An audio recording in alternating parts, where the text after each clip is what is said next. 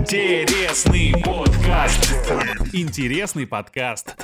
Привет, это интересный подкаст. Я Влад Аганов. Э, и перед тем, как мы начнем, хочу поблагодарить всех, кто смотрит э, наш проект, э, лайкает, комментирует, отправляет его друзьям, потому что это, правда, очень важно. Таким образом, о нас узнают больше людей, и мы попадаем в рекомендации YouTube. Сегодня у меня в гостях социальный психолог, специалист по выводу людей из сект, культов и радикальных организаций Михаил Вершинин. Михаил, здравствуйте. Здравствуйте. Большая честь для меня. Помогу вам выйти. Или, что еще интереснее, войти в эту тему. Потому что тема очень обширная, очень сложная. И перед тем, как мы с вами сегодня договорились встретиться, у нас было два созвона и очень много таких э, протокольных вещей, которые были для вас важны. Э, почему это так важно? Расскажите вкратце. Ну, ситуация такова, что часть культов, которые действуют в нашей стране, они не совсем связаны с религиозными организациями, и ряд культов имеют контроль э, над финансово-промышленными группами.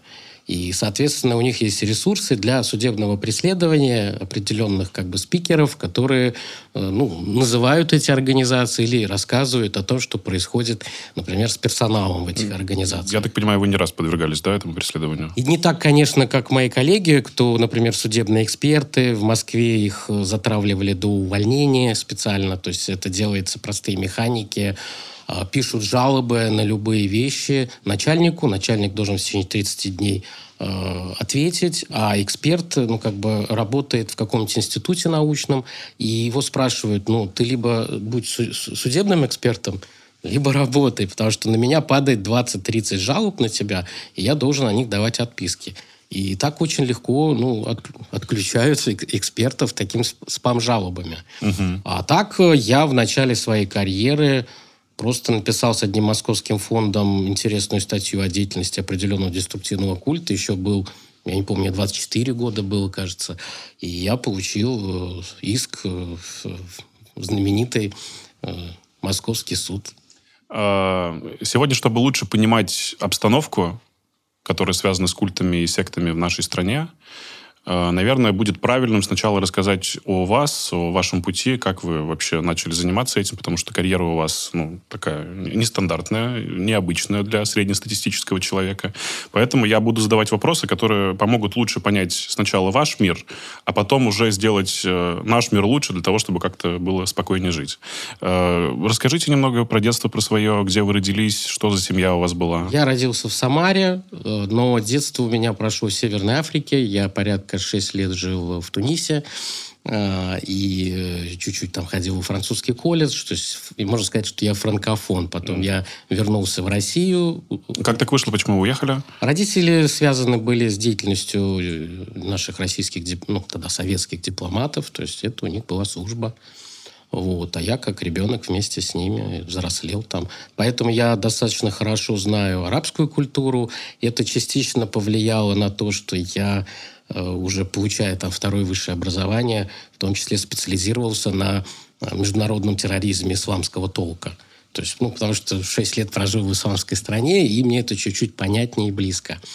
А потом я вернулся, доучился в российской школе и стал учиться на госслужащего. То есть э, параллельно, так как родители профессора, вот, я получил второй высшее по социальной психологии, но у меня на первом курсе родился ребенок.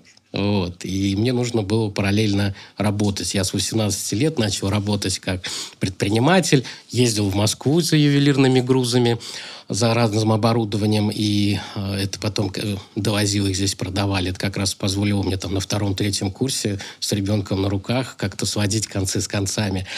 И я второй высшее решил получать по теме криминальной психологии вот, стал э, изучать, потому что со мной произошел и с коллегой моим инцидент на Курском вокзале, когда э, нас вокруг было большое количество людей. Ну, мы попали на гоп-стоп. То есть коллега с себя снял все золото, э, там я отдал чуть-чуть денег, хотя основной груз мы все довезли, э, сохранили. Но я заинтересовался, а как так? Вокруг стояли сотни людей, полицейские, что-то еще, а это был точно не гипноз, и я стал изучать криминальную психологию. Почему именно мы, да, стали жертвами? Ну, мне стало интересно, да. А, почему мы паниковали там, ну, хотя понятно, почему мы там второй, третий курс, молодые ребята, но а, изучая постепенно кримина... ну, криминальную психологию, я узнал, что это, оказывается, детские игрушки по сравнению, что есть деструктивные культы, которые э, управляют группами, вербуют в себя людей. И я стал изучать тему. У меня был, если не ошибаюсь, первый диплом в Поволжье по теме э, так называемой э, промывки мозгов э, или индоктринации людей. И отзыв у меня как раз был на дипломную работу от местного управления Федеральной службы безопасности. То есть они тоже оценили эту работу. И э, так, так как у меня родители э, профессора по филологии, по иностранным языкам, мне было очень важно выбрать э, стезю, где никто не скажет, что это какая-то там помощь близких или что-то еще. То есть и так получилось, что деструктивные культы и террористические организации были тогда мне очень интересны. Я 7 лет потом проработал э, преподавателем на факультете э, психологии, и у меня было два спецкурса. Один связанный с психологическим консультированием пострадавших людей от деятельности вот этих неправильных организаций, а другой про психологию радикализма. А, Еще немного в детство. Какие книги были у вас э, дома? Какие фильмы вы смотрели? Знаете, так получилось, что э, я, когда жил в Тунисе, там, ну, естественно, дефицит был книг на русском языке, но там была большая библиотека с четырьмя э, пол, ну не полками, шкафами э, книг про Великую Отечественную войну. Я их за 6 лет прочитал все. Воспоминания генералов, всего остального. Когда я жил в Советском Союзе, у меня были книги там «Приключения капитана Гатераса», там про полярных летчиков. Я пока был маленьким ребенком, я хотел стать полярным летчиком. Вот. А ну, вот книги были советские книги, которые относительно можно считать патриотическими, но я прочитал, думаю, порядка несколько сотен книг про Великую Отечественную войну, будучи подростком. Ну, у меня на это было 6 лет. А кто был вашим героем? Ну, то есть были какие-то фигуры, на которые вы хотели быть похожим? Мне очень нравились э, Покрышкин, его воспоминания, как он Achtung, Achtung в небе Покрышкин. Нравились некоторые наши танковые генералы, потому что э, книги были достаточно откровенные. Вот, э, там э, про смерть, про трагедию. Цензура это пропустил или так было задумано. То есть на меня это оказало определенное влияние, но не в смысле, что я какой-то там патриотизм э, яркий стал проявлять. И Тунис замечателен тем, что там э, туда доплыла после гражданской войны последняя белая эскадра с юга России э, с курсантами дву, двух курсов э, военно-морской академии и э, можно сказать, белогвардейцами, гражданами царской империи, которые спаслись от резни, которую строили большевики э, там, на юге России.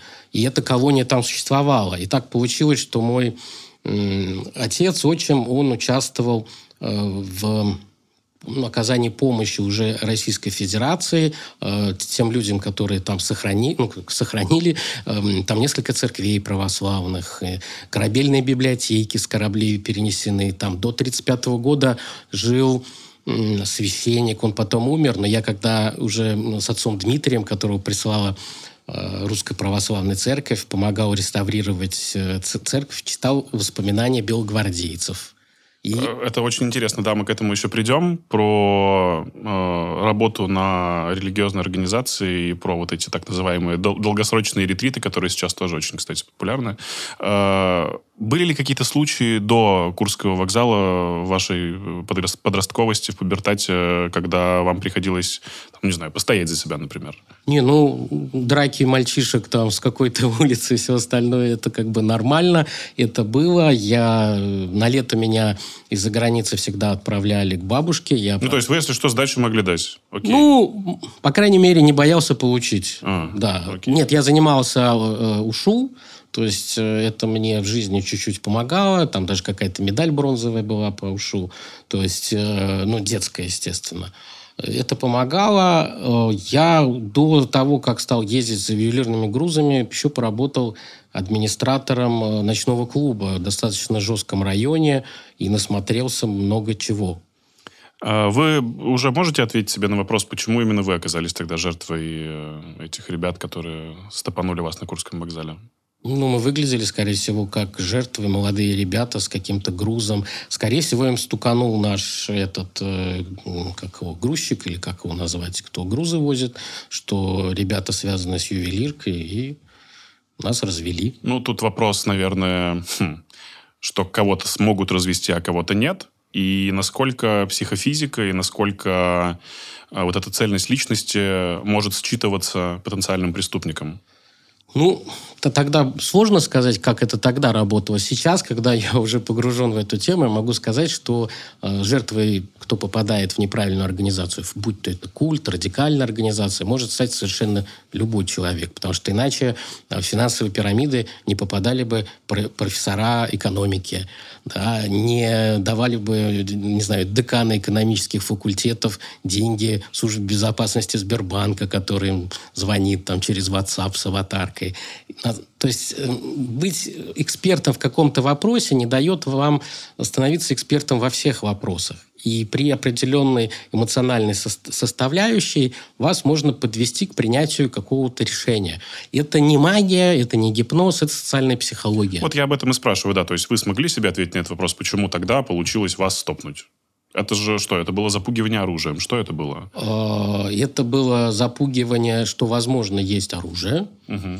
И что... Ну, там было торопили, как во многих культах делают, быстрее, быстрее, быстрее. Тебе не дают временно подумать, тебя подталкивают к какому-то принятию решения. Здесь была угроза, что вы сейчас вообще э, погибнете. Вас здесь зарежут, убьют, и э, никто вам не поможет. И поэтому делитесь деньгами и так далее. Слово «секта» для меня из детства несет э, очень мрачную коннотацию. Так ли это страшно на самом деле?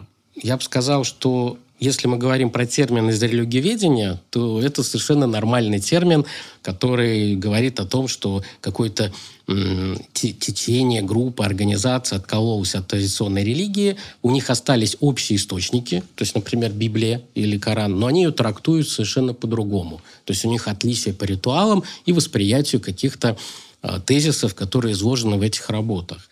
А то, что с этим термином сделали журналисты и обыватели в том числе, это превратило как бы в термин в организацию, которая психологически управляет там, людьми, манипулирует ими и подводит их к принятию каких-то неправильных решений. Если говорим с точки зрения академической науки, я предпочитаю западные подходы, и в этом контексте э, там используют термин «деструктивный культ». То есть это примерно синонимы. Деструктивный культ, ну, э, радикальная организация, секта. Сейчас это все одно и то же. Ну, не совсем. То есть э, радикальная организация, у них есть своя специфика. Там может не быть религиозной какой-то составляющей, и у них может отличаться система вербовки. Радикальная организация – это больше к экстремизму и терроризму. Просто у нас и в этом вопросе тоже есть российская специфика. Если во всем мире, э, условно говоря, радикализм – это разговоры о плохом, экстремизм – это плохие действия. А плохие действия с политическим манифестом или каким-то контекстом – это терроризм. Ну, это такая обобщенная да, теория. В России радикализм, просто даже разговоры о плохом – это уже экстремизм. Вот. И здесь очень...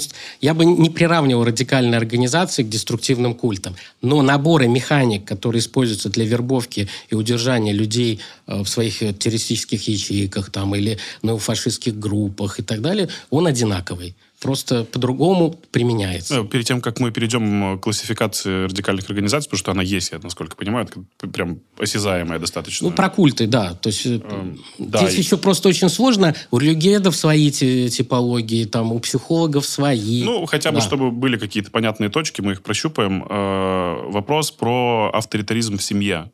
Э, насколько авторитарные семьи могут сами создавать культ своей семьи внутри семьи, и потом уже э, растить, скажем так, людей, которые будут подвержены тому, что будут вступать в какие-то культы.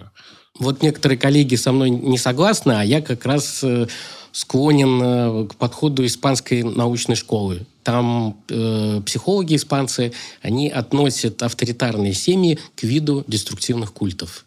Потому что я тоже уверен и считаю, там, что э, может быть микрокульт, там на 5-7 человек, где глава семьи или кто-то еще может прям вести себя как культовый лидер. Там тоже будет насилие, страх, запугивание.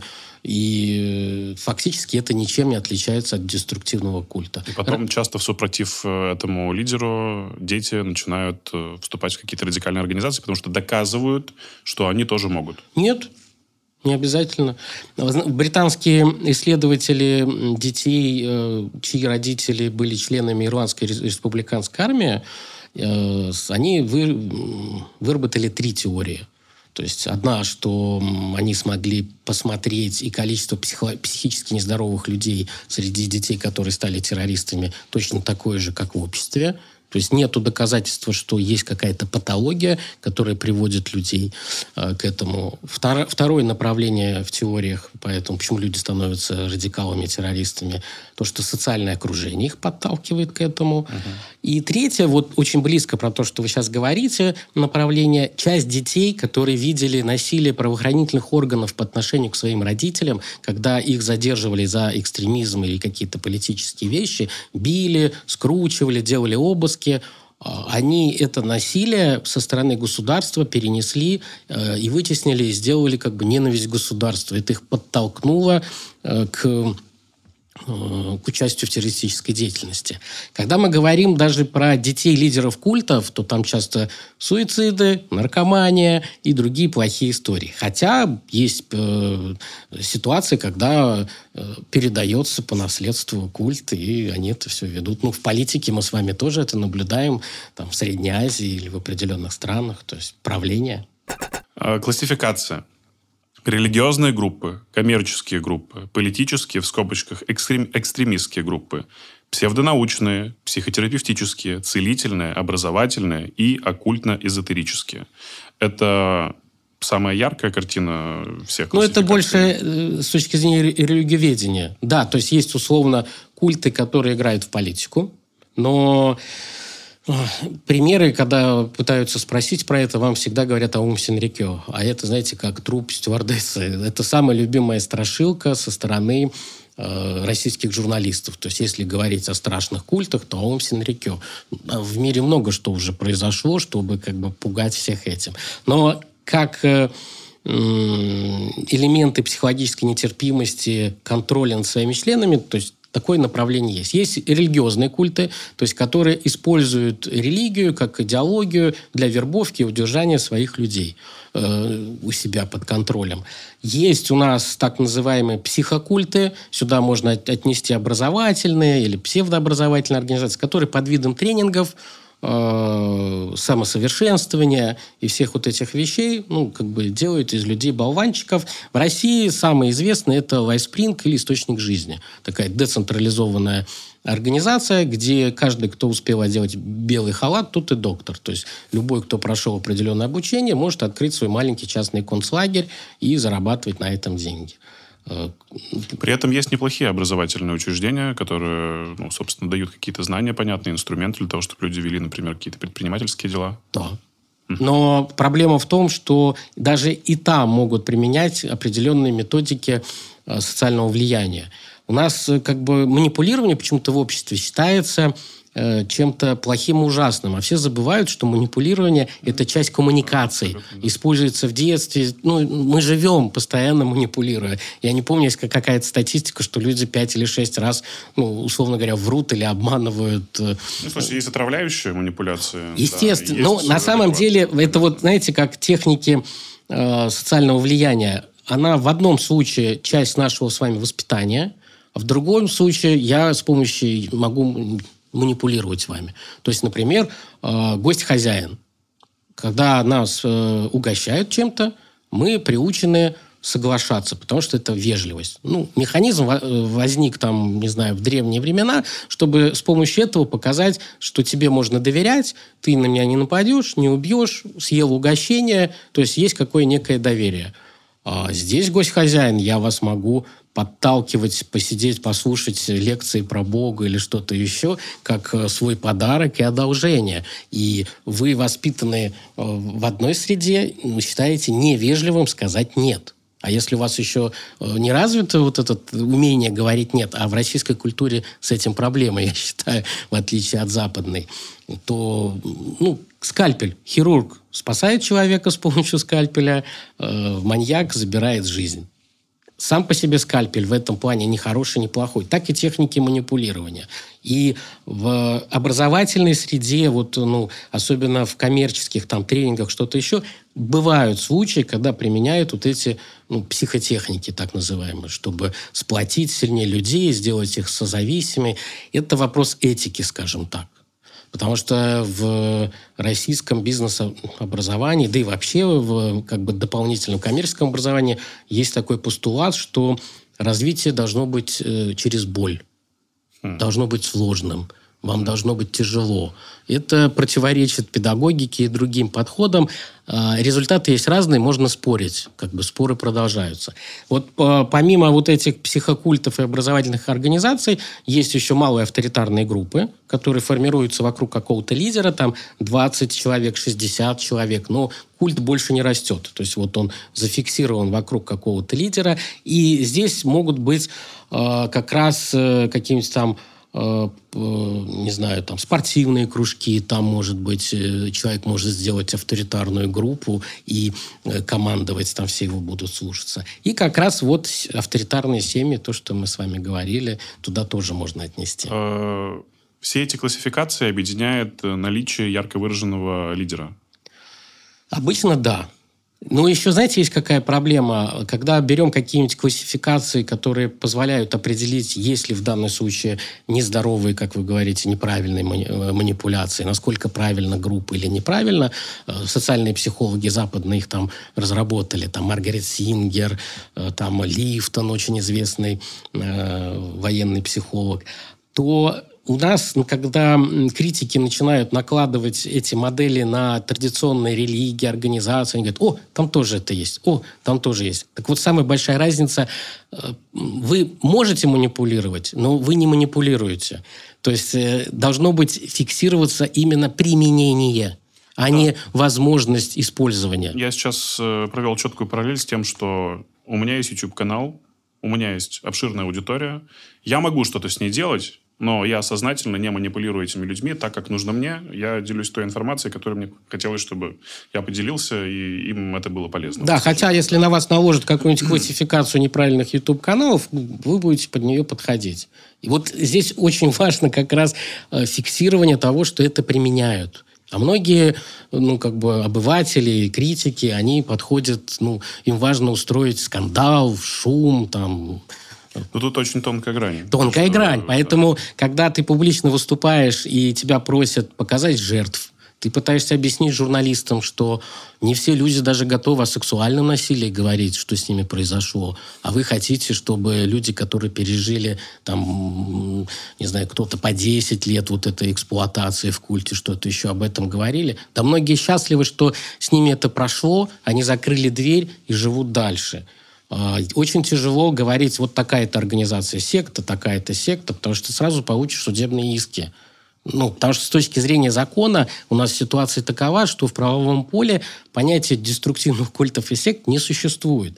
И там у тех организаций есть право защищать свою деловую репутацию, свой подход, и они этим пользуются. При этом, вот, э, когда готовился, нашел, что в 97 году указом президента нашей страны э, о концепциях национальной безопасности Российской Федерации отмечалась необходимость учитывать разрушительную роль различного рода религиозных сект, которые носят, наносят значительный ущерб духовной жизни российского общества и представляют собой прямую опасность для жизни. Потом, в редакции 2000 года, эта формулировка из концепции вообще была удалена.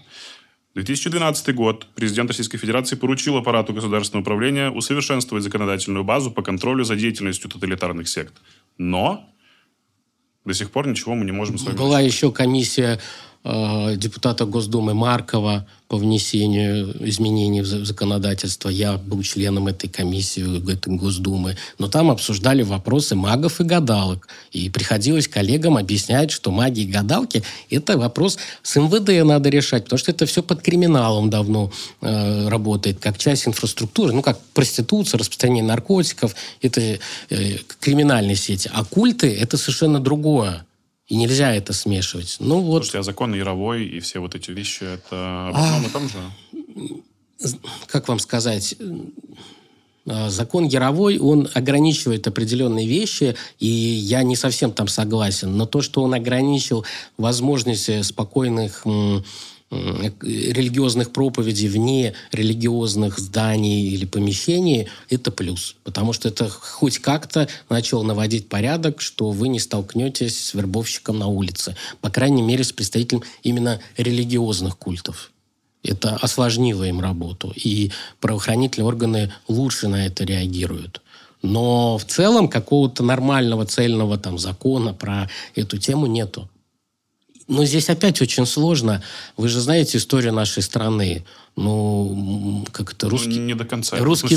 Ру... Нет, я не буду 30 секунд у вас брать или минуту, чтобы рассказать там про печенегов и половцев. Нет. Я про то, что у нас часто, ну, либо все запретить и расстрелять, либо разрешить, то есть очень полярно, нету золотой середины.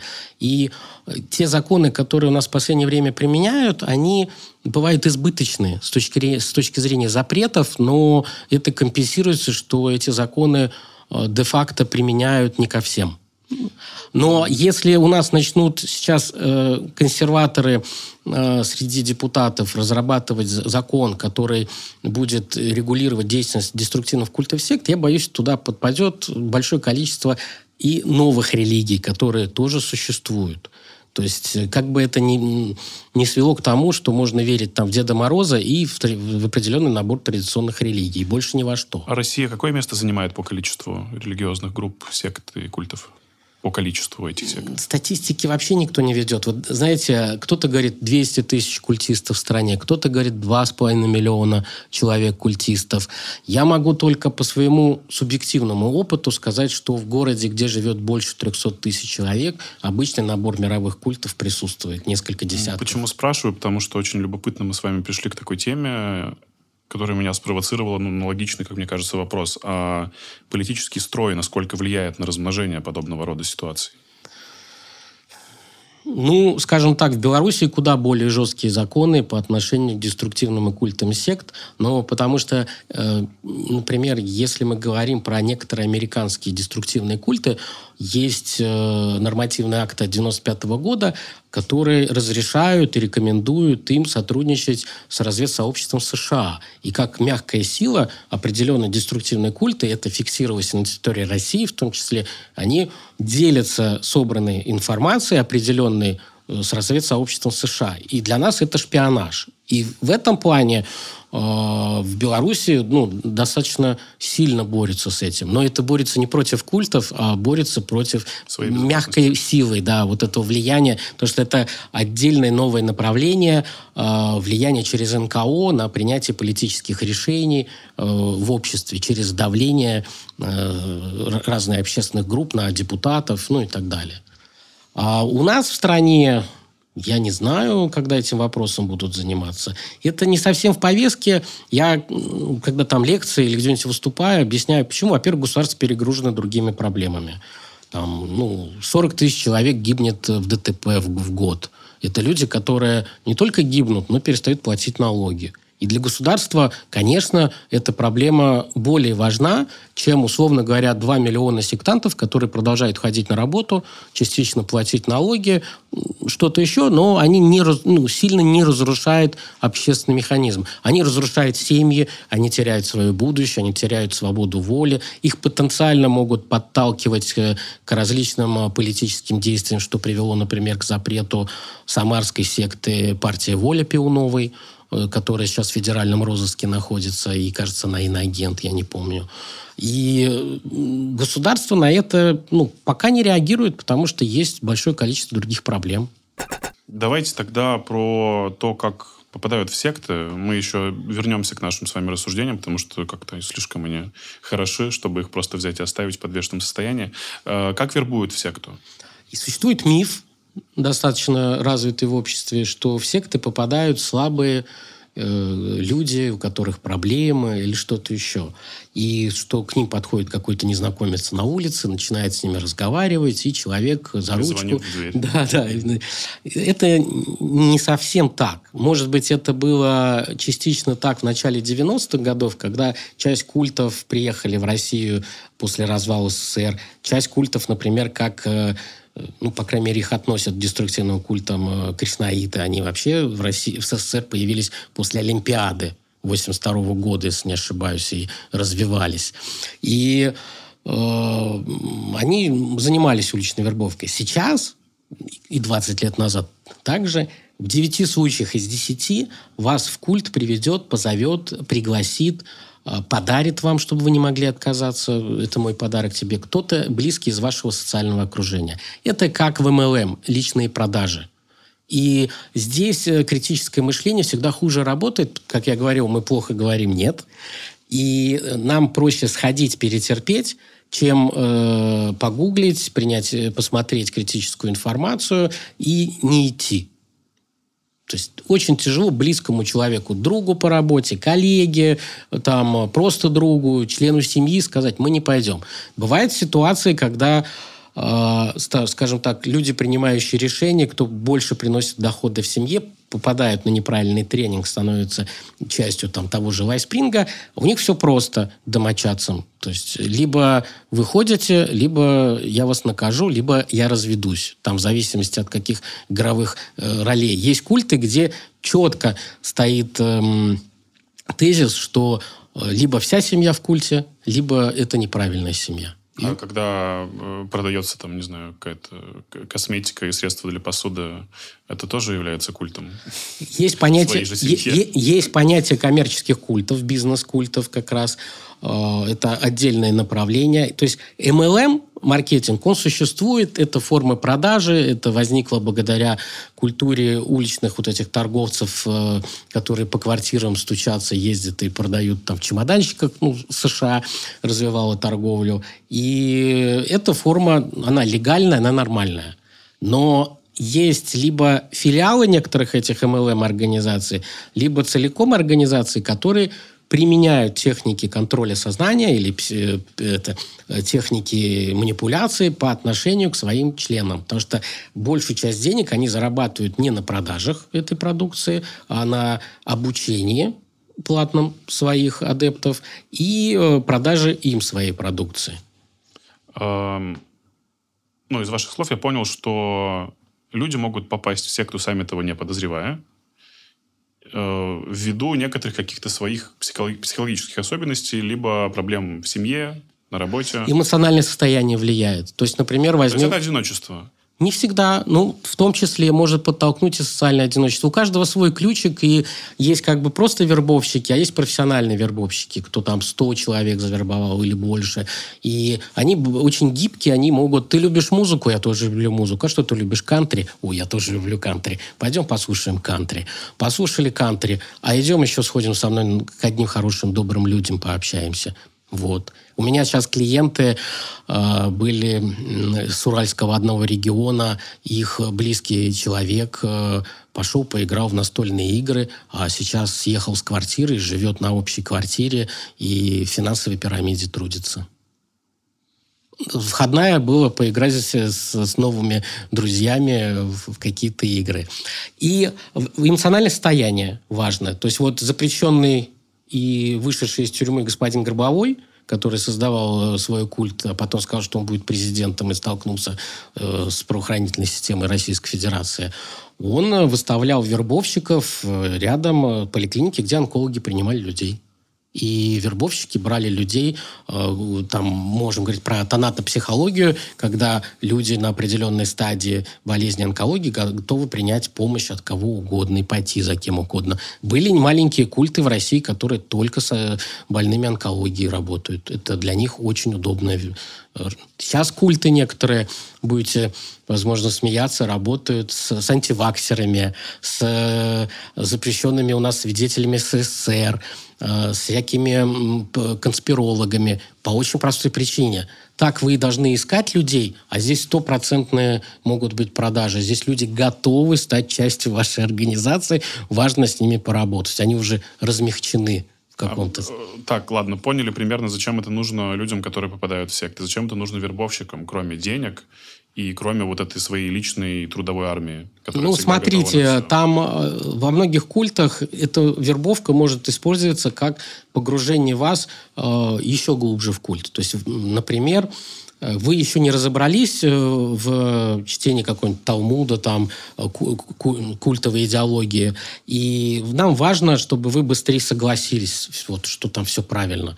А, я просто вас заставляю, даю вам наставника, вы с ним должны ходить по своим близким или знакомым, просто незнакомым людям и проповедовать им это учение. И когда вы с кем-то спорите э, рассказываете про что-то, но вы в этом еще не разобрались, вы это принимаете без критики, без критического мышления, потому что вам важно отстоять свою точку зрения. И таких механик, автоматизмов тьма. И вот если говорим про рядовых вербовщиков, которые ходят в паре, это больше для удержания их и для индоктринации их, как только ну, как бы новых членов культа. А профессиональные вербовщики, ну, э, у запрещенных свидетелей Еговы, которые экстремистская организация, у них были приложения в мобильных – там вносились данные. В этой в доме, в этой квартире живет Вася, алкоголик, любит шахматы, верующий, ты ты ты ты ты Следующий вербовщик уже приходит, смотрит в этом приложении, он уже знает, что с Васей можно про шахматы поговорить. На механики вербовки бывают разные. А, вообще культы, когда вербуют людей, это все крутится вокруг ну, скажем так, психиатрии лидера, основателя культа. И вокруг слабости верб бующегося. В том числе, да. Слабости или силы, потому что на самом деле, когда человеку дается возможность самоутвердиться за счет других, это для него не слабость, для него это сила. И э, вот идеология культов часто построена по ну, психологическим проблемам личности лидера культа, который его основывал. И э, крутится это вокруг трех камней. Секс, власть, деньги – есть культы, где секс под табу, есть культы, где секс на первом месте. И, например, есть э, секта международная, но в России она почти не прижилась, «Дети Бога». Там э, заставляют детей между собой заниматься сексом, родителей с детьми сексом. И у них были, в том числе и на Украине, свои э, филиалы. В Италии были колонии. Несколько голливудских актрис выросли в таких семьях. Это целый жуткий мир – Дэвид Берг, если не ошибаюсь, основал эту секту. Есть э, культы, которые на зарабатывание денег. То есть э, ты должен продавать там какой-то продукт, курсы, что-то еще. И вот эта комбинация везде по-разному. Но что-то доминирующее. Ну, все упирается. Твое тело, ну, ты либо им торгуешь, либо тебя сексуально эксплуатируют. Твое время, ты работаешь на культ, культ тебя контролирует. Э, тут те же запрещенные свидетели Еговы, знаете, я их называю такой э, черный Reader's Digest. Это вообще издательский культ. У них все, механика финансовая построена на продаже своего журнала. Они его печатают миллионными тиражами раз в две недели, и у них гарантированный сбыт. Все раскупит, ничего не пропадет. А религия и все остальное – это упаковка деятельности этой запрещенной экстремистской организации.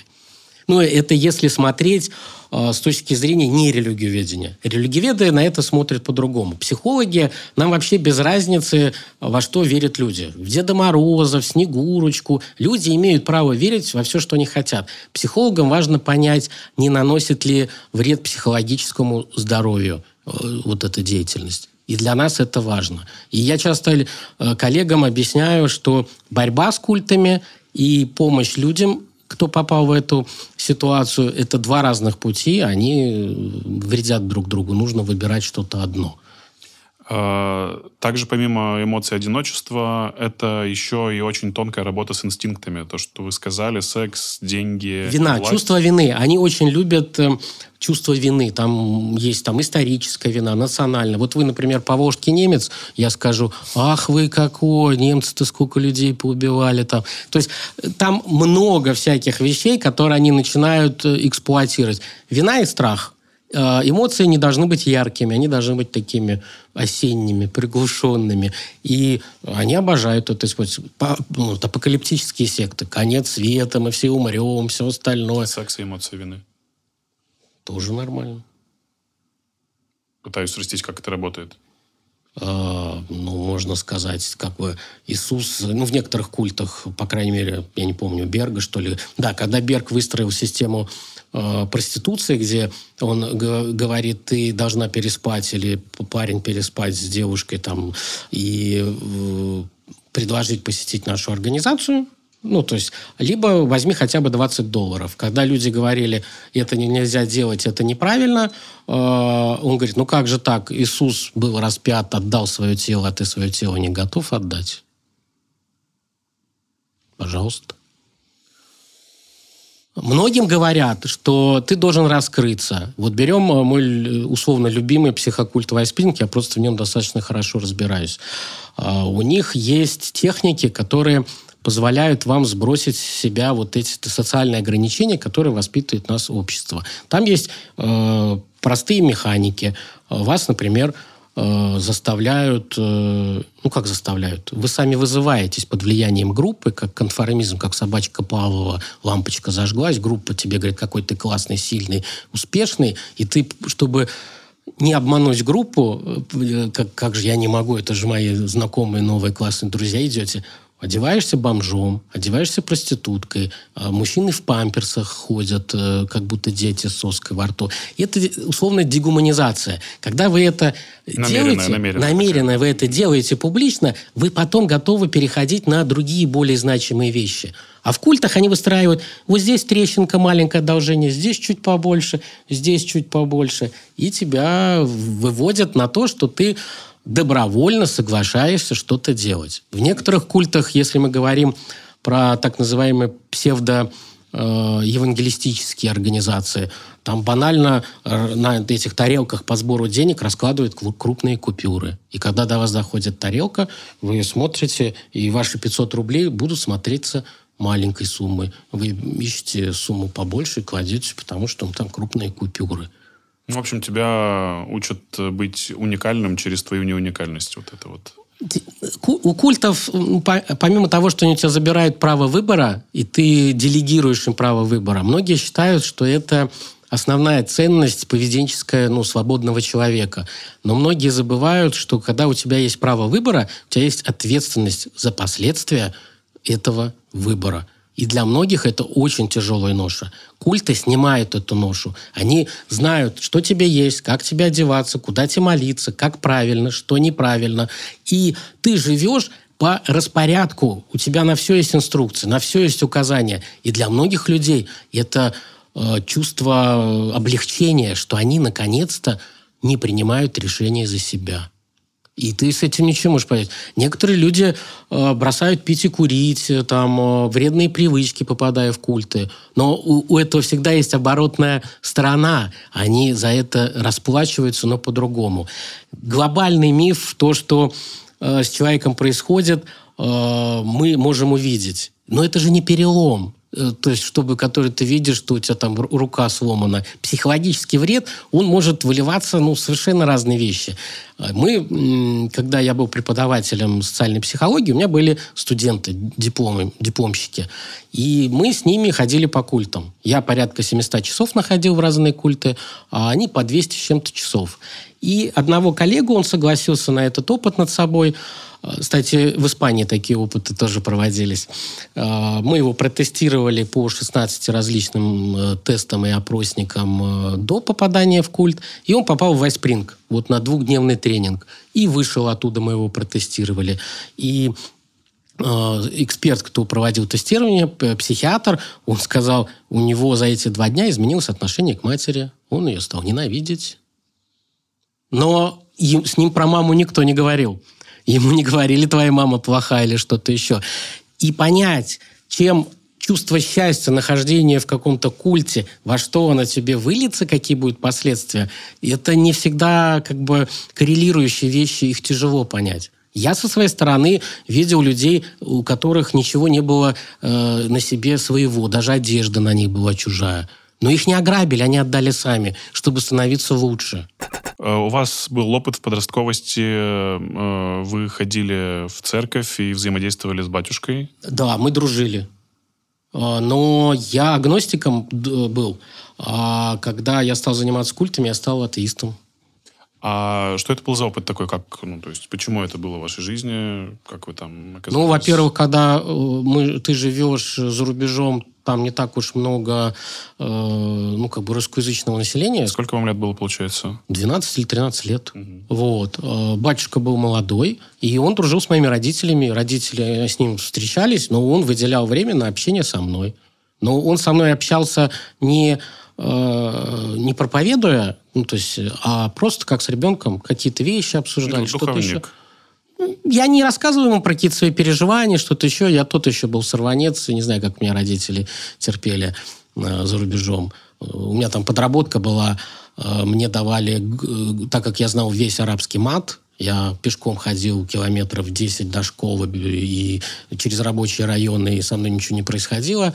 Э, интегрировался хорошо в арабскую культуру. Мне давали туристов, кто приезжали всякие там... Э, ну, туристов не в плане как-то группы дипломатов или группы всяких, э, как их называют, комиссий, которые приезжали. И я как... как это слово-то у меня вылетает? Вот, кстати, до сих пор у меня осталось Туниса, что я представляю, как экскурсовод. Я с ними ходил по старому городу, помогал им торговаться, то есть проблем с этим не было. Но с ним э, он мне, конечно, рассказывал чуть-чуть по православию, но самое главное, я помогал красить э, там, стены церкви устанавливать, читать вот эту библиотеку корабельную, которая сохранилась там, и даже несколько икон помогал там чуть-чуть э, восстанавливать. Но на мне это не отразилось с точки зрения ну, меня не вовлекали в традиционную религию, но со мной говорили про Бога. Но при этом это еще такая бесплатная рабочая сила, да, как часто бывает вот в этих вот э, деревнях старообрядцев. У нас один из знакомых как-то ездил, что они храм восстанавливали там, да, э, просто на две недели такого, типа, э, пожить в глуши, поесть какой-нибудь фигни, да, волонтерство. волонтерство. Но по факту же это просто использование людей во благо себя. Ну, это опять все можно по-разному интерпретировать. Mm. Или добровольное волонтерство людей, которые хотят помочь э, заброшенной там, деревне, где больше никто этого сделать не может. Понимаете, вот возьмем... Как отличить одно от другого? А вот никак. у меня самый главный Понимаете, вопрос. Нету черного белого, разные цвета. Возьмем опять запрещенных свидетелей Еговы.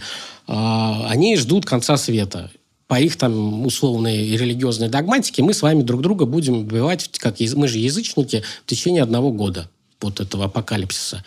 А, они выживут, а мы убьем. Но чтобы э, выжить, у них должен быть запас консервов.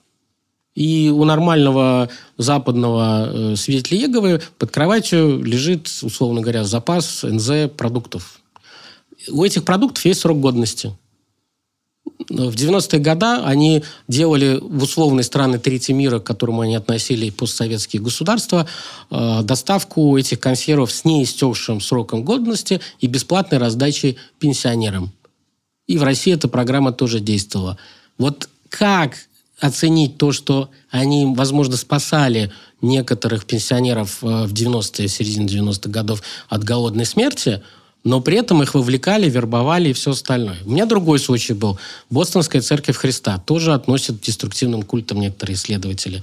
Они выкатили бабушку э, на сцену. Бабушка инвалид. Год лежала с пролежнями, ее там никто не выводил гулять. Ей выделили двух хлопчиков э, с этими э, с бирками, которые каждый день ей приносили продукты, выносили мусор, мыли ее, сажали э, в эту тележку, гуляли с ней по городу, естественно, затаскивали на проповеди. Естественно, она, у нее появился индивидуальный ангел, который каждый день творил чудеса там, и она видела эти чудеса в своей жизни. Это магическое мышление называется. В культах это часто используют, что библейские чудеса не остановились, они есть и сейчас. И э, она, естественно, квартиру отдала. Но они ее не выселили, а ждали просто, пока она ну, доживет свою жизнь. И вот как объяснить, что это же манипулирование? Да. Это вербовка? Да. Но она получила смысл жизни, а не лежала год и смотрела там в ковер на стене.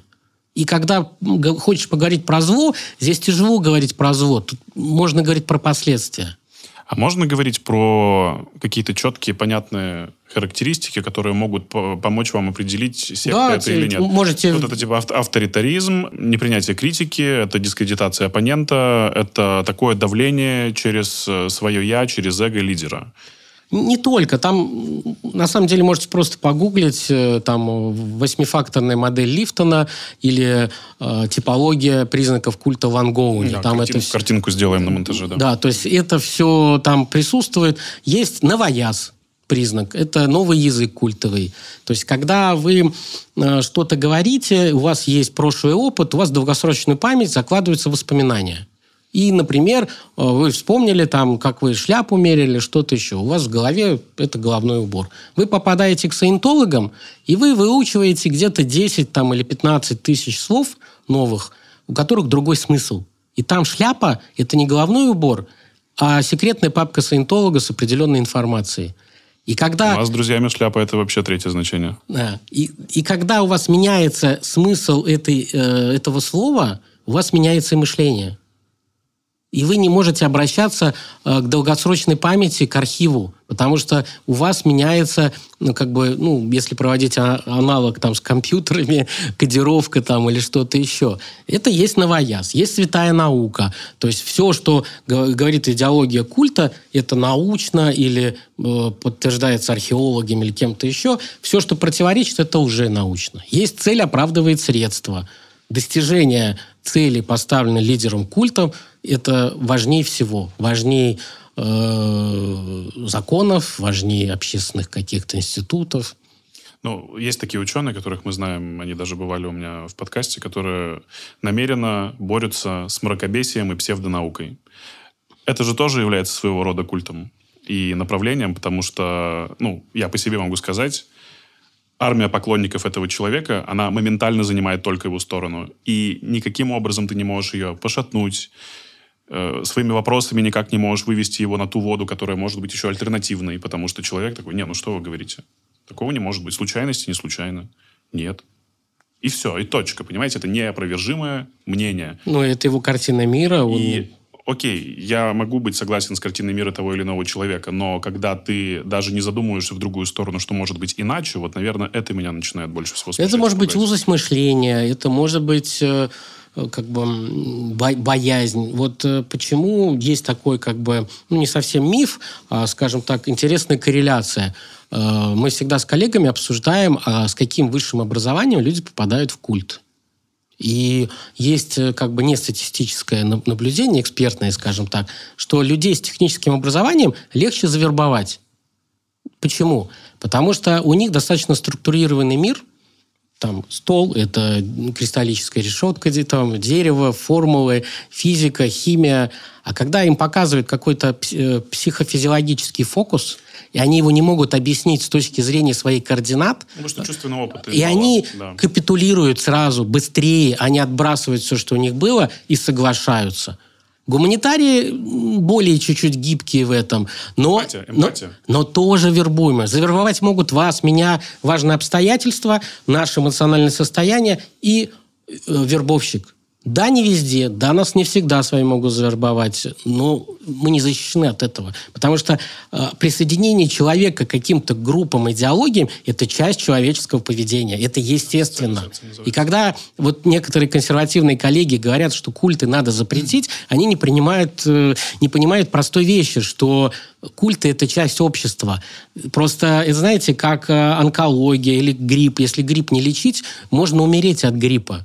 И, конечно, э, деятельность культов должна как-то регламентироваться, но лучше делать, например, как там в некоторых западных странах пытаются делать там через налоговое законодательство, потому что культы это прежде всего зарабатывание денег.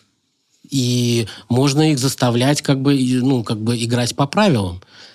А у нас хотят все привести к тому, ну, оставить список правильных, и все остальное запрещено. И это не, так не работает. Появятся новые культы, появятся в новой упаковке. Есть, э, например, сейчас, э, кажется, у нас ее запретили, я не знаю, она уже экстремистская или какая, «АЛЛАТРА». Пришла к нам из Казахстана секта. А, она великолепна. У меня были клиенты, которые в пандемии оказались в Германии, не выходили из квартиры.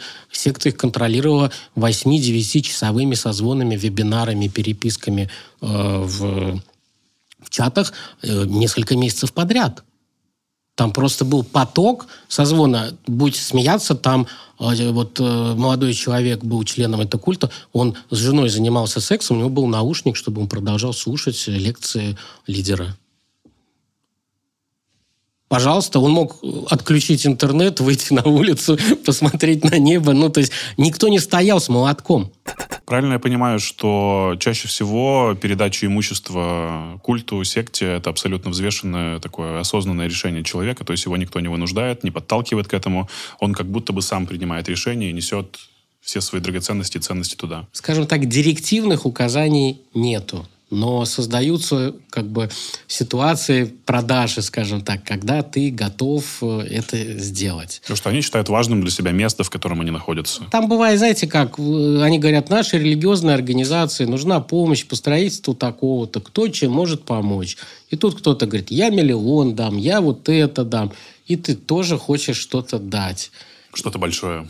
Например, да, то есть директивно тебя не возьмут. Во многих культах знают законодательство и знают, что какие-то сделки можно э, откатить. И они делают проще, они организовывают правильную, хорошую продажу квартиры по справедливой цене. То есть вот у меня, например, клиентка была, она попала э, в секс-культ э, украинских спортсменов в 2011 что ли, году или 2010 она считала их бессмертными.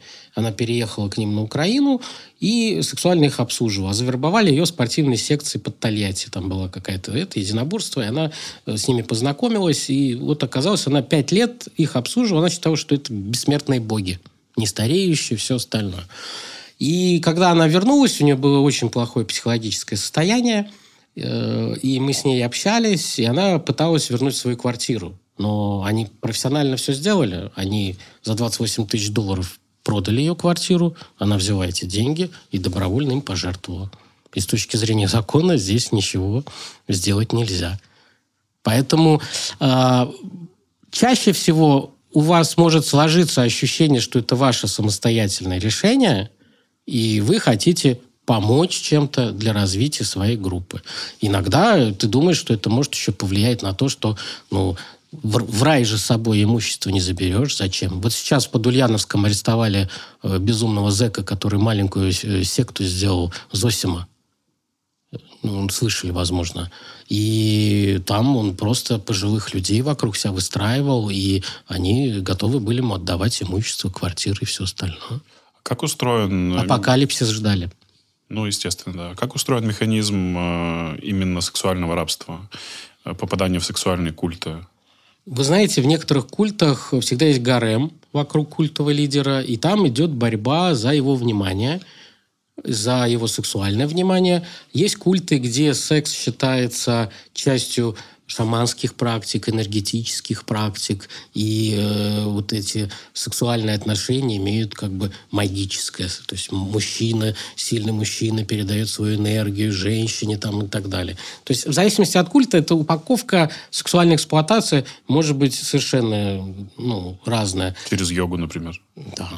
То есть бывает, что э, в йоге очень много разных направлений. Есть тантра-йога, которая как бы используют определенные сексуальные практики. И даже там можно сделать культ. Культ можно сделать из всего.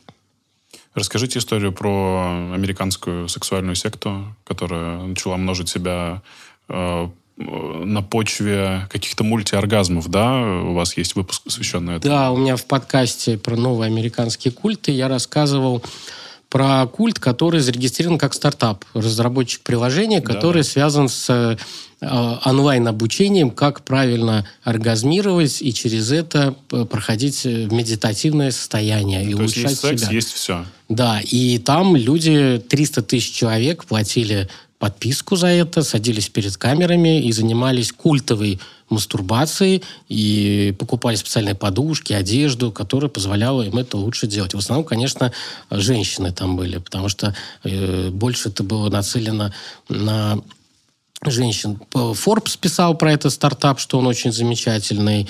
Э, там несколько там очень известных публичных лиц их поддерживали. У них были 13 э, домов, где они проводили так называемые групповые занятия на самом деле. Там были даже э, комнаты, где люди могли жить и ночевать, арендовать. У них был отдел продаж, и всплыл вот этот весь скандал, что там на самом деле жуткий секс-культ с эксплуатацией, когда некоторые продажники стали обращаться в правоохранительные органы, что их заставляли заниматься проституцией, чтобы выполнять продажи э, подписок на дорогие курсы, на VIP-курсы этого стартапа.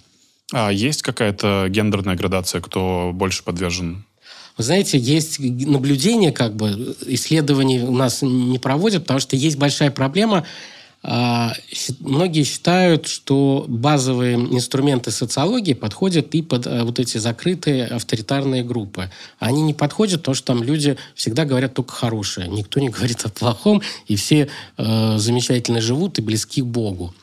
И, ну вот, если говорить про наблюдение, то мужчины, как правило, это руководители, э, больше половины последователей науфитов, адептов, разные слова можно использовать, это женщины.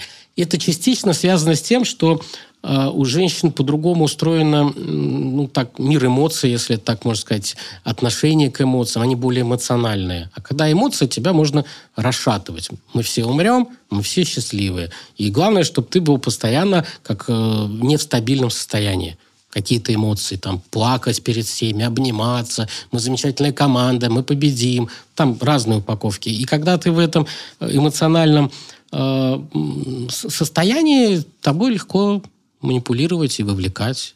Это связано частично с э, нашими особенностями когнитивной психики и э, мозг. То есть чувство счастья это нестандартное ощущение мозга, это вброс там эндорфинов там и так далее, там иногда адреналина, и, и как бы у человека нормальное ощущение – это грусть и печаль.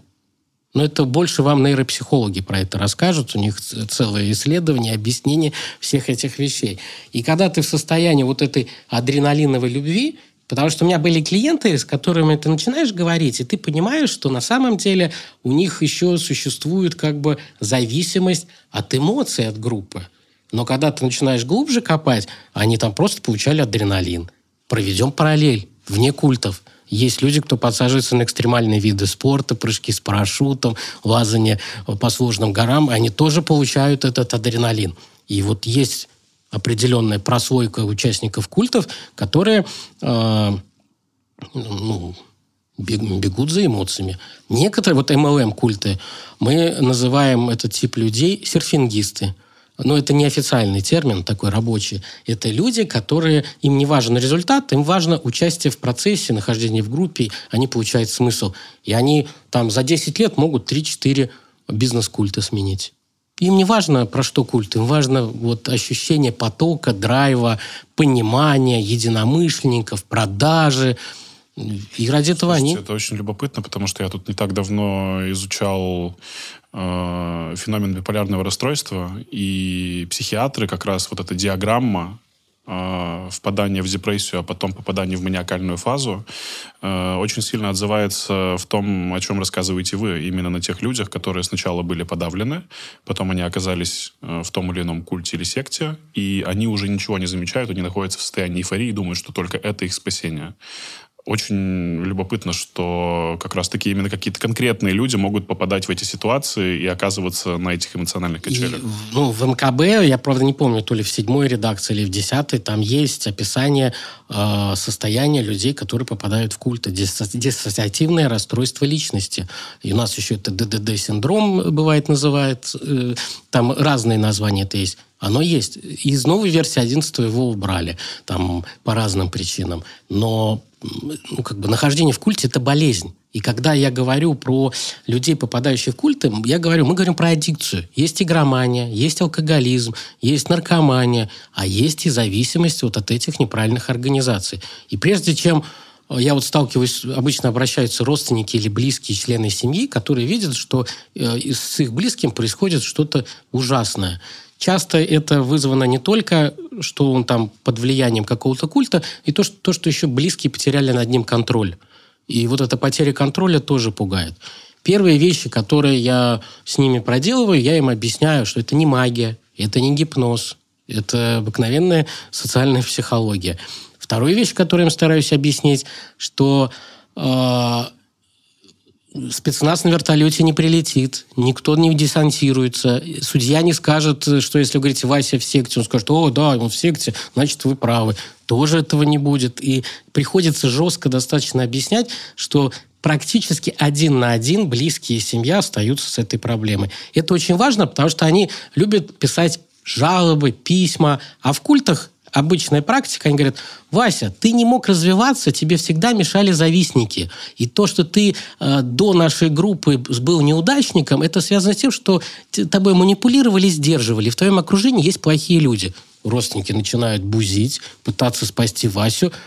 И Куль говорит, смотри, твои близкие завидуют, что у тебя появился шанс. И показывают какую-то там жалобу участковому или кому-то еще, потому что копии они тоже получают, когда к ним обращаются. Это ужасно, но это вообще напрочь разрушает весь институт семьи.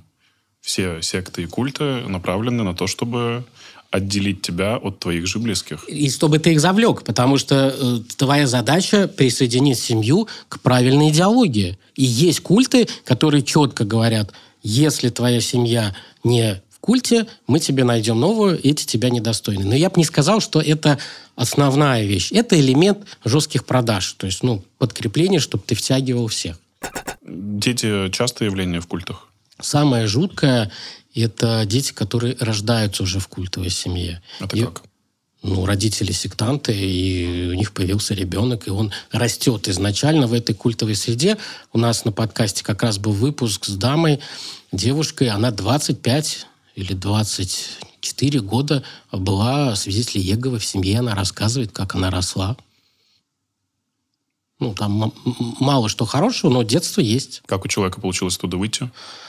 А, там несколько разных аспектов было, но она поняла, что у нее нет будущего вот в рамках этой организации, и она хочет сама принимать решения.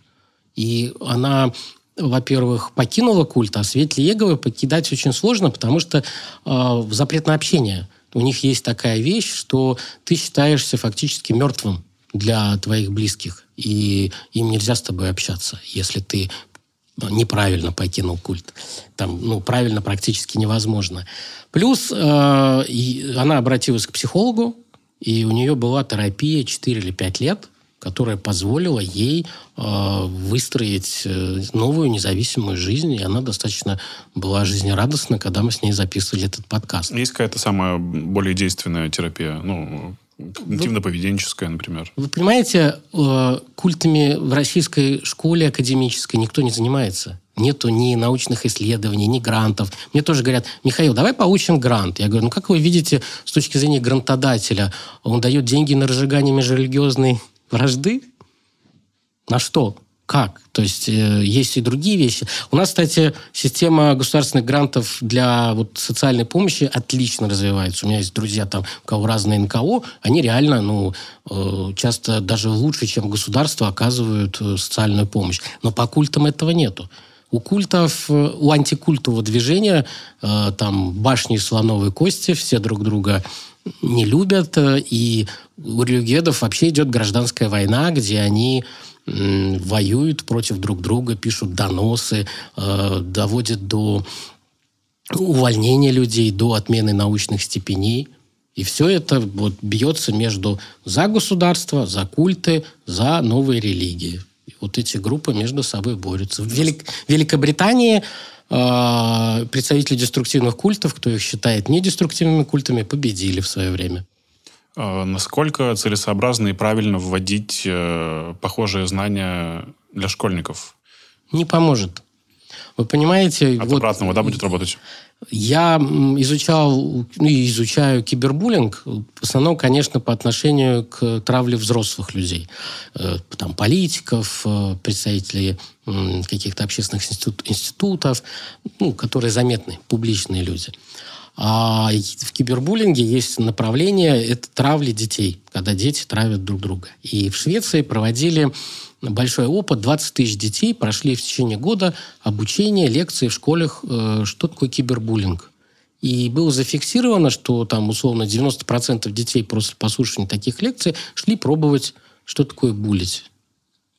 Не работает это так. То есть можно объяснять детям, что такое конфликты, как их решать, что не все йогурты одинаково полезны, другие вещи. Но когда ты говоришь, вот эта организация там зло, я специально студентам... Сразу же хочется узнать, что такое зло, да. Да. И когда студенты говорят, мы пойдем типа вот по сектам как туристы, я говорю, лучше не делайте этого, потому что даже на меня, я когда находился в культе, там вот эти часы, на меня это все влияло. Я был счастлив, я был несчастлив, я испытывал все те эмоции. Просто, ну, определенные есть э, техники, скажем так, которые ну, этот вред э, снижают чуть-чуть. Но это как радиация, это влияет на всех. Потому что это социальное взаимодействие. Группа, лидеры, участники и совместные действия.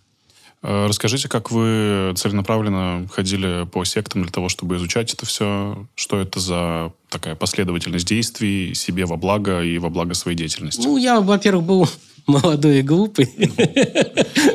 То есть... А, Зато вы теперь знаете, как это можно применить. Я знаю, как это применить, я знаю, как это работает, потому что ты, когда одно дело читаешь, и ты теоретик, это тут тоже как бы нормально. Не, как это, ты не обязан быть наркологом и применять наркотики, скажем так. Это тоже часто э, есть споры, говорят, как так вы говорите про культы, а вы не были в культе. Ну, наркологи тоже не применяют ну, наркотики. Скажите эту историю. Ну, я в культы стал ходить, потому что, ну, мне было интересно. Я изучал, читал, писал диплом. И мне было интересно, во-первых, смотреть, как это влияет на меня. И как это влияет на других людей. Естественно, не под своим именем. Нет, конечно. Это больше как оперативная работа была, хотя ничего общего там ну, с правоохранителями не имело. А, и... Куда вы пошли первый раз? Я начинал с коммерческих культов, потому что у них нету своей службы безопасности. Uh-huh. Потому что у некоторых культов есть свои службы безопасности. На всякие вот эти MLM-тусовки, вот это все, я начинал с них. Потом я ходил в одну псевдо э, философскую школу, не буду ее называть, на самом деле новофашистская аргентинская организация – там тоже было достаточно интересно. Они очень отлично работают с помощью лекций со сцены, вот э, с аудиторией. Там, например, они спрашивают, в зале есть историки, там лекции про Древний Египет, кто-то поднимает руки. Они хорошо, а потом начинает человек э, задавать ему вопросы какие-то, на которые он не может ответить. То есть публично сжигают его. И показывают, во-первых, всей аудитории, что если будете умничать, станете перед группой объектами насмешек – вот. А с другой стороны, они это подводят и говорят, что современная наука многие вещи с Древним Египтом объяснить не может. И вообще там много выдуманного. А мы знаем, что там было. Сейчас мы вам расскажем. Ну, то есть отличный набор механик работы со сценой, с аудиторией. Размягчение. Как это работало на ваши эмоции, расскажите. Я просто сидел как э, крольчонок и просто наслаждался, что я вижу, что как это действует на людей вокруг, как э, там э, определенный там лидер со сцены шутит, и близкие его адепты начинают хихикать и хлопать, и они выбирают определенные моменты, как это все хорошо, как хор соорганизовано, и как они этим заражают вот других людей, которые сидят вокруг них, например. Это было очень интересно. Но даже в изучении культов есть своя специализация. У меня, например, был коллега, студент, э, он не стал потом, диплом защитил, но не стал этой темой заниматься. Вообще никто из них, кстати, не стал заниматься. 10 человек я выпустил по этой теме. Это тоже вот почему. А, он великолепно а, проникал в иерархию и быстро повышение получал. То есть то, что я мог достигнуть через там, месяц хождения, он где-то через недели полторы получал доступ к информации. Вот другая коллега у меня, психолог была, она просто смотрит, что происходит, и раскладывает на социальной механике и социальной психологии. Вот это здесь сделали так, здесь так, а это нога в дверях, например, как есть, там э, бомбардировка любовью и разные вот эти э, знаменитые названия – вот. А я больше наслаждался, что вступал в общение с э, наставниками, вербовщиками и смотрел, как у них психофизиология. То есть, э, например, в Бостонской церкви Христа был парень, который вот пришел со мной, сел напротив во время, э, после групповой лекции э, читать Библию. Их версию, естественно, Библии. Вот. И, а я изображал неуверенного в себе, забитого православного э, студента-айтишника, который живет в общаге, но у которого мама тяжелое, скажем так. Я ему дрожащим голосом там раз пять подряд или шесть говорю, а вы секта? И, представляете, человека дергается кадык, видно, что у него на уровне физиологии идет блокировка голоса, он листает книгу и только оттуда читает ответ. А сам сказать «мы не секта» не может. Пять раз подряд я ему этот вопрос задавал. Пять раз он листал книгу и э, читал у меня оттуда цитаты. В некоторых культах автоматизм мышления доводится до того, что это большой грех, если ты искажаешь истину, и ты только из святого их источника можешь говорить на религиозные темы. Но когда ты ограничиваешься так, ты ограничиваешь и свое мышление. У тебя совершенно меняется картина мира. Это э, очень похоже там, на опыты, что в Китае над заключенными делали, когда там э, революция произошла, и много, большое количество э, учителей иностранных, врачей, католических священников попали в трудовые лагеря э, с ними там классно поработали. Как раз появился вот знаменитый фильм «Маньчжурский кандидат». Вот. И э, э господин Роберт Лифтон, военный психолог, сидел в Гонконге. Он, э, некоторые люди, которые соглашались вернуться там в США или в другие европейские страны, он с ними встречался и разговаривал. И они ему рассказывали, как их с помощью не пыток, а там 15 минут в день, например, на туалет сходить, как с помощью вот этих простых вещей из тебя делают э, определенного человека с определенными установками. И регулируя ваше питание, ваш сон, время на туалет, я тоже вас могу заставить прийти к определенным решениям.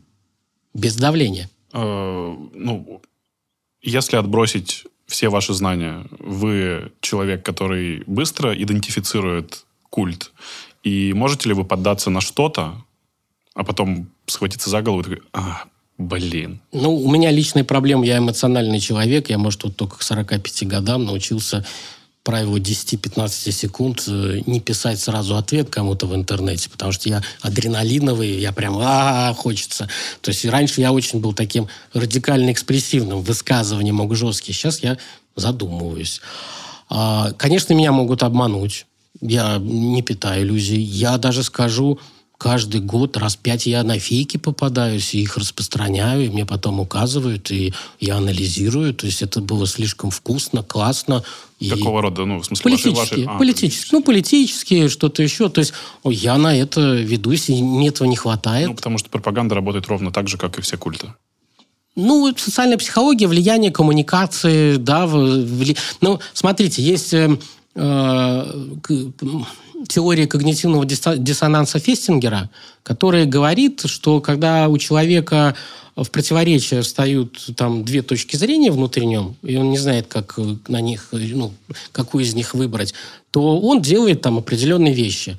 Там, меняет свою точку зрения, пытается игнорировать эту информацию, которая вызывает когнитивный диссонанс и что-то еще. И он выделял там три направления. Мысли, эмоции, и что-то еще. И Стивен Хассон, вот американский экскультист, который стал популярным э, антикультовым экспертом в США и в мире, он сюда добавил четвер... четвертое направление контроля информации. Вот у него появилась так называемая байт-модель. Так вот, с помощью контроля информации в культе также можно контролировать ваше поведение, мышление, эмоции. То есть вот эти все э, четыре сферы, они переплетены, каждый влияет на другие. И я с помощью контроля источников информации ну, могу вас сделать уверенным, что мы победим.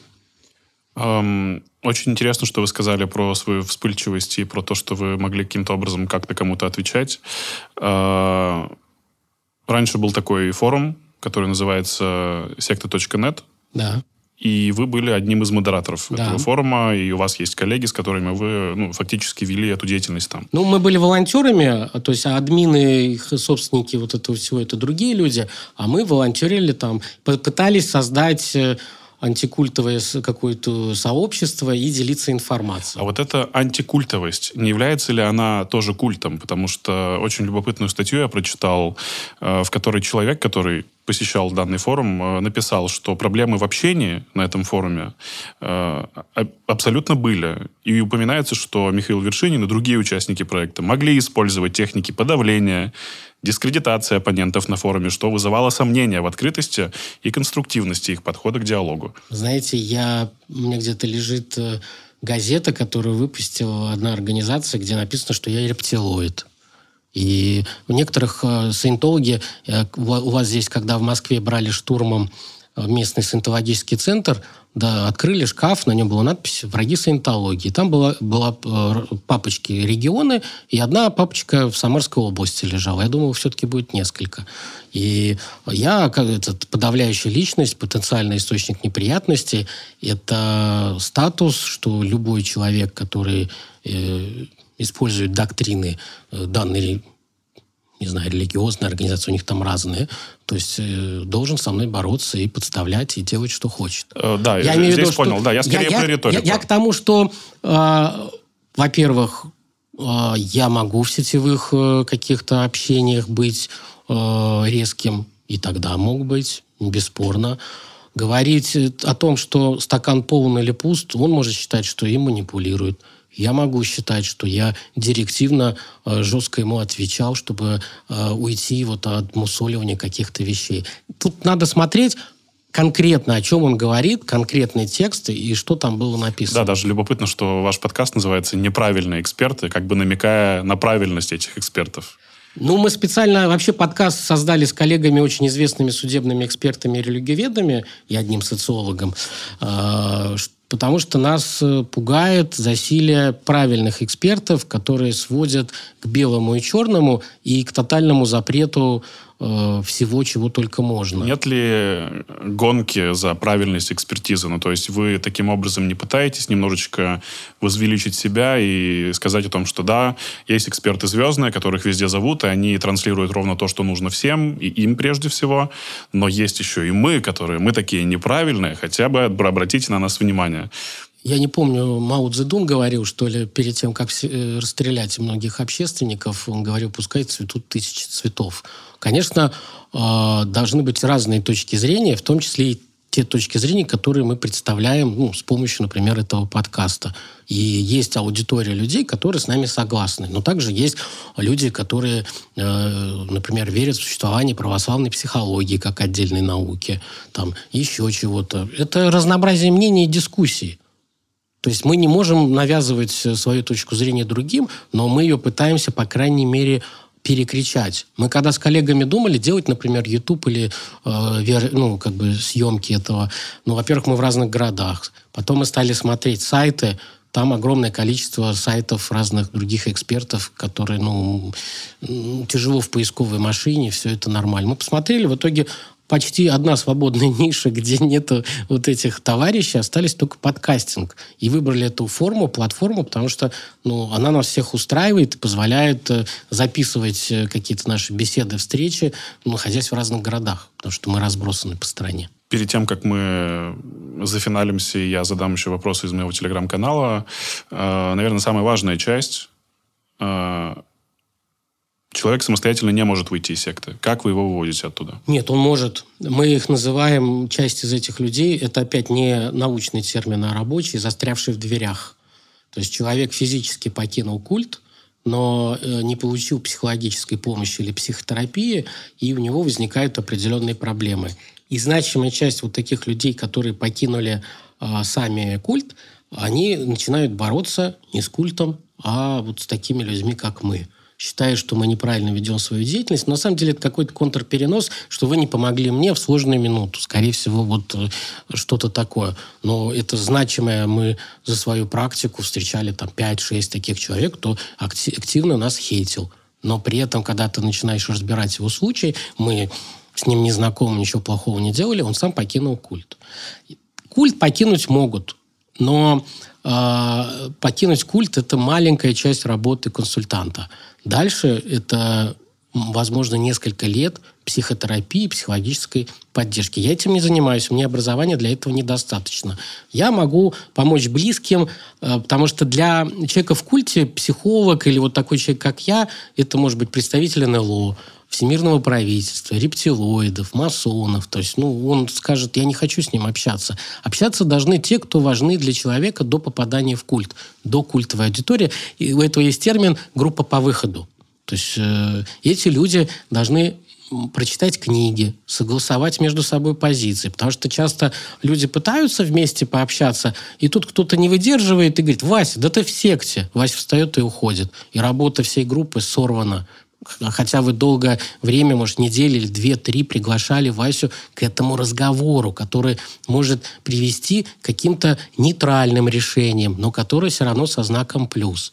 И когда человек принимает три решения он может принять. Он может принять решение остаться в группе, он может принять решение временно приостановить посещение какой-то группы и может уйти оттуда. И вот когда он хочет оттуда уйти, его надо передавать какому-нибудь психологу. Как я вам говорил, специального как бы научной школы, которая учит э, оказывать консультации, таким людям нет. Но есть огромное количество по семейному насилию направлений, где много специалистов, кто схоже может, э, где есть э, по семейным проблемам. И ну, при определенной натяжке у них получается помочь людям вернуться к нормальной самостоятельной жизни. Что делаете конкретно вы? Вот на примере, допустим, Я довожу человека. их, да, пытаюсь... К вот... вам обращаются, говорят, Михаил, Какая-то проблема. проблема, да. Я, как вам говорил, я разбиваю розовые очки несколько раз. Это личная встреча или онлайн-консультация? Онлайн в основном. Ну, потому что э, я в Самаре, и в Самару никто не поедет. А, сколько это стоит? Можно спросить у вас? У меня на сайте написано 5000 рублей. Угу. То есть это, как правило, единоразовая консультация? Это единоразовая, либо э, некоторым людям удобно не онлайн-общение, а серия писем. И тогда э, мы... Чтобы инкогнито сохранить, да, себя? Я не знаю, ну, просто некоторым бывает удобно по переписке. И тогда мы там, ну, переписываемся. Я даже э, блог вот свой завел, где там у меня там порядка, не знаю, 40 небольших статей, хотя уже много лет не пишу, потому что я устал одно и то же рассказывать, и мне проще написать статью и человеку дать на нее ссылочку. И когда люди обращаются, чуть-чуть рассказывают о своей проблеме, я им обычно даю 5, 7, 8 статей, ссылки, и говорю, прочитайте. Если после этого вы вот считаете, что все равно нужна помощь, давайте поработаем. Моя задача не дать близким совершить те ошибки, которые могут привести к сжиганию мостов или к ухудшению ситуации. Я им должен помочь заморозить конфликт, и придумать стратегию, как вернуться к более-менее нормальным отношениям. Потому что если у вас нет коммуникации, общения с человеком, кто в культе, все остальное не работает. Потом, когда организуется группа по выходу, все знают, как бы, условно говоря, свои роли, ну, как работать. Ну, вот, например, когда мы общаемся с культистом, а, очень важно, чтобы все равномерно общались. Потому что когда говорит только один, например, он становится э, целью для подсознательной агрессии и ну, как бы нападок со стороны жертвы потому что он слишком много говорит. Поэтому каждый должны там по 10-15 минут.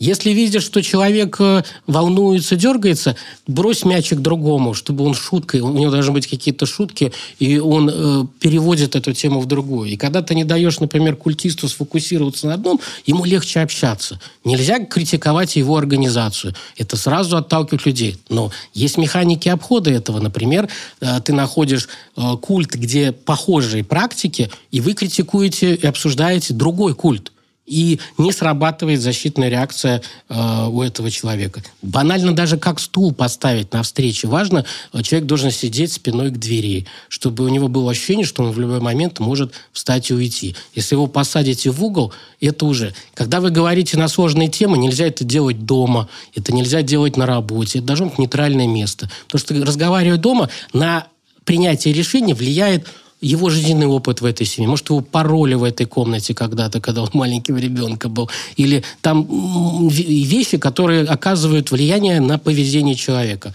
В нейтральной территории меньше. И моя задача как раз вот помочь с этими вопросами, что может ну, э, вернуть человека к самостоятельной жизни. Но бывают, знаете, смешные случаи. Э, Был- были какие-то клиенты, кажется, из Башкирии, и их близкий родственник, известный танцор, э, э, в Мюнхене попал под влияние религиозной христианской группы, ну, условно, какой-то секты немецкой. И они там ужасы рассказывали, все остальное. Ему там жену нашли, он там бракосочетание, они съездили ему на свадьбу, насмотрелись там э, на людей в- там на свадьбе, которые сидели там в одинаковой одежде, вот такие. И я с ними разговариваю, я понимаю, что что-то не то. А вы разговариваете с семьей еще тоже? С семьей. Ну, кто туда ездил? Вот. Да, я понимаю, но это частая практика общаться с э, домочадцами, с близкими человека, Я- которого вы выводите из этого? Это основная основа, по крайней мере, подхода э, ну, Стивена Хассена и некоторых американских консультантов, потому что они говорят, что работать нужно только через тех людей, которые человек знает до культа, которые для него авторитетны. А кто это должен быть, решают люди, которые ко мне обратились. Я им объясняю, кто это приблизительно должен быть. Я не могу этого знать. Ну, понимаете, есть как бы метод э, консультирования через писем, есть там определенные возможности онлайн-консультирования, но это все равно ограничение. Живое консультирование, оно, конечно, лучше. Так вот, я возвращаюсь э, к немецким товарищам. А я буквально там за месяц до этого прочитал э, замечательную книгу о современных нравах и особенностях поведения жителей Германии. И я понимаю, что те вещи, которые они считают демоническими, это просто местные нравы. Я их попросил прочитать эту книгу, у них 60% вот этих ужасов, страхов пропали. Потому что они попали в другую культурную среду, и они это воспринимали как деструктивный культ, а это просто образ жизни. И вот этих вещей очень много. Я помогаю не делать ошибок или э, как бы снизить риск от них. Иногда, э, например, некоторым культистам лучше давать постоянно денежки. Да, культ их отбирает, но культ разрешает общаться с близкими, зная, что каждое общение там он в клювике денежку принесет. А у вас это возможность поговорить. В терапию направляете человека? Только после того, как он принимает решение покинуть культ, я его передаю какому-нибудь другому коллеге, либо его близкие ищут... Психотерапевту, общ- в смысле? Психолога ищут. Но у меня нету в команде готового психолога или психотерапевта. Это каждый раз э, решается индивидуально. А, э, ну, как работают э, психологи в данном случае? Через какой метод? Есть ли люди, которые специализируются только на этом? Нету. А, ну, это не такой уж большой, если говорить языками, языком э, монетизации, да, рынок. А у вас куда больше будет стоять очередь людей, у которых проблемы в семье, проблемы на работе и так далее. А, И такой вопрос лично от меня. Зачем вам это все? Ой, зачем это уже сейчас? Как вы ощущаете себя в этой сфере? Почему вы находитесь здесь и что вы хотите сделать в будущем? Ну, я занимаюсь этим, знаете, много раз хотел бросить. Ну, потому что, ну, это как чемодан без ручки. То есть ты э, считаешь себя экспертом в этой теме, а работаю я в маркетинге совершенно в другом направлении, антикризисной коммуникации. Это не моя работа, это больше научное хобби после тех семи лет преподавания и научных исследований, которые я проводил. Но иногда раз в год пишут письмо люди и говорят, Михаил, спасибо, мы прочитали вашу статью, мы сделали, у нас получилось. И тут я расплываюсь, как говорится. То есть я не могу э, остановиться, потому что даже статьи, просто наличие их помогает единицам людей. Од- Один человек э, покидает культ, ты уже чего-то достиг. Ну, то есть Но это я де- не борю- деньги, эго, что это? я не борюсь с мельницами. Скорее всего, какое-то самоутверждение, как какого-то эксперта, что вот я достиг э, определенных э, успехов, можно так сказать, для себя в определенной научной стезе. Но я не знаю. Помогать людям это хорошо, но это и сложно, потому что ну, ко мне с хорошими историями это не приходит. Ты просто десятки, десятки всяких достаточно страшных историй. Но я ездил, езжу иногда на психологические конференции и, например, общаюсь с людьми, кто занимается э, проблемой сексуализированного насилия над детьми. Да и у них еще сложнее и страшнее ситуация, когда они разбирают там, ну, проблемы педофилии. И то есть есть куда более жуткие вещи. Суицидами кто занимается. Это тоже. Культы, они, конечно, ну, э, специфичные, но есть куда более жуткие Мистификации вещи. больше здесь, да? Скажем так, стереотипов. Это асоциальные группы малые, которые существуют э, в обществе и занимаются какой-то своей деятельностью если их не регулировать, некоторые вот эти социальные группы могут там привести к большим общественным проблемам и функционированию государства. Да, такая проблема может быть. Вот по, посмотрим на загнивающий Запад США. Там, так как государство молодое, часть организаций, которые мы считаем деструктивными культами, там считаются традиционными фактически, ну, условно, религиями. Они их называют мессианские группы. Плюс свобода вероисповедания. И они действуют в стране, у них там миллионы последователей, и это считается нормальным. Как снимаете стресс? А, я смотрю аниме, смотрю сериалы, пью хорошее вино, играю в компьютерные игры, хожу по музеям, путешествую, гуляю с женой. Мне повезло, у меня э, очень при, прекрасная супруга, нам не скучно вдвоем. И вот время есть на друг друга, хотя, конечно, бытовуха загрызает. Но пандемию мы пережили очень хорошо. Не было проблем. А в основном я просто всегда загружен. Подкасты, кстати, помогают там шутишь с друзьями, э, дает энергию хорошую. То есть нам, мы начали как раз в пандемию писать подкасты, нам это очень помогло.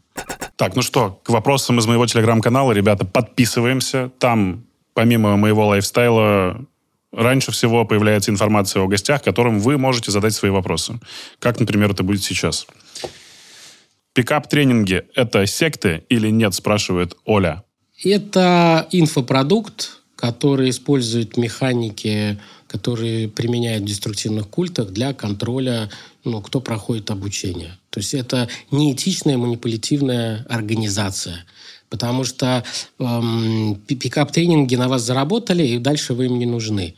А тот же LifeSpring, который под видом тренингов, он вас включает в социальный проект, чтобы вы продолжали существовать в группе э, до следующих тренингов, чтобы вы постоянно занимались какими-то делами в перерывах между тренингами, не уходили из сети.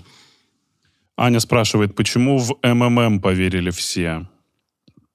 Ну, здесь это глобальный вопрос. Надо еще учитывать э, экономика какая была, и какие были экономисты, и какое вообще знание у людей об экономике были. До сих пор финансовые пирамиды. Почему сейчас Финика поверили? Знаменитую вот эту финансовую пирамиду, которая рухнула. Казалось бы, пожалуйста, сейчас также они окучили кучу людей. Скорее всего, это, знаете, особенность, когда спрашивают, чем деструктивные культы отличаются от традиционных религий. Традиционные религии оставляют вам право выбора, оно все равно на вашей угу. стороне. И э, традиционная религия не гарантирует вам там, попадание в рай или что-то еще. Вам нужно весь там, всю жизнь соблюдать определенные постулаты или что-то еще, и, возможно, потом вы попадете в какое-то хорошее место. А в культах вам это гарантирует здесь и сейчас. Главное, присоединяйтесь к организации. Объединю вопросы э, от Валентины и от Дениса. Э, как уберечь себя и близких от искажения собственной реальности при контакте и дружелюбном общении э, с представителем культа или секты? Ну и, в общем-то, какие приемы мышления, поведения, тактики разговора есть, чтобы самообороняться? Ой, такой вопрос на маленькую диссертацию или статью. Ну, хотя бы как-то кратко. Есть ли какие-то психологические не, говори, не, не говорите сразу «да», берите время на подумать, не отказывайте сразу, гуглите э, фамилию тренера, фамилию курса, плюс слово «отзывы», плюс слово «секта», смотрите эти отзывы, что-то еще. Есть признаки, у меня есть статья «Токсичные тренинги», погуглите, почитайте, я там описываю, как понять, хороший тренинг или плохой. То есть признаки определенные есть.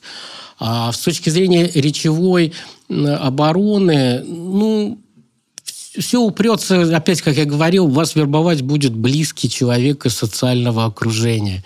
Готовы вы с ним бороться или нет, спорить э, и зачем?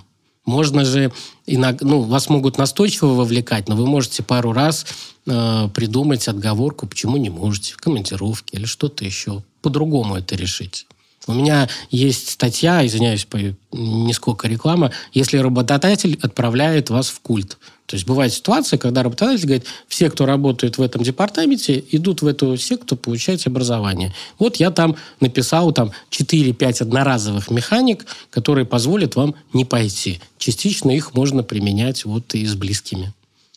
А, у меня сегодня в гостях был Михаил Вершинин. Подписывайтесь на его подкаст «Неправильные эксперты». Следите за мыслями, которые появляются в пространстве интернета, статьи, э, YouTube, какие-то проекты. Наш подкаст, в конце концов. Давайте приумножим наши знания, количество подписчиков приумножим тоже. Отправим это видео друзьям. Спасибо большое, что были. Удачи, пока.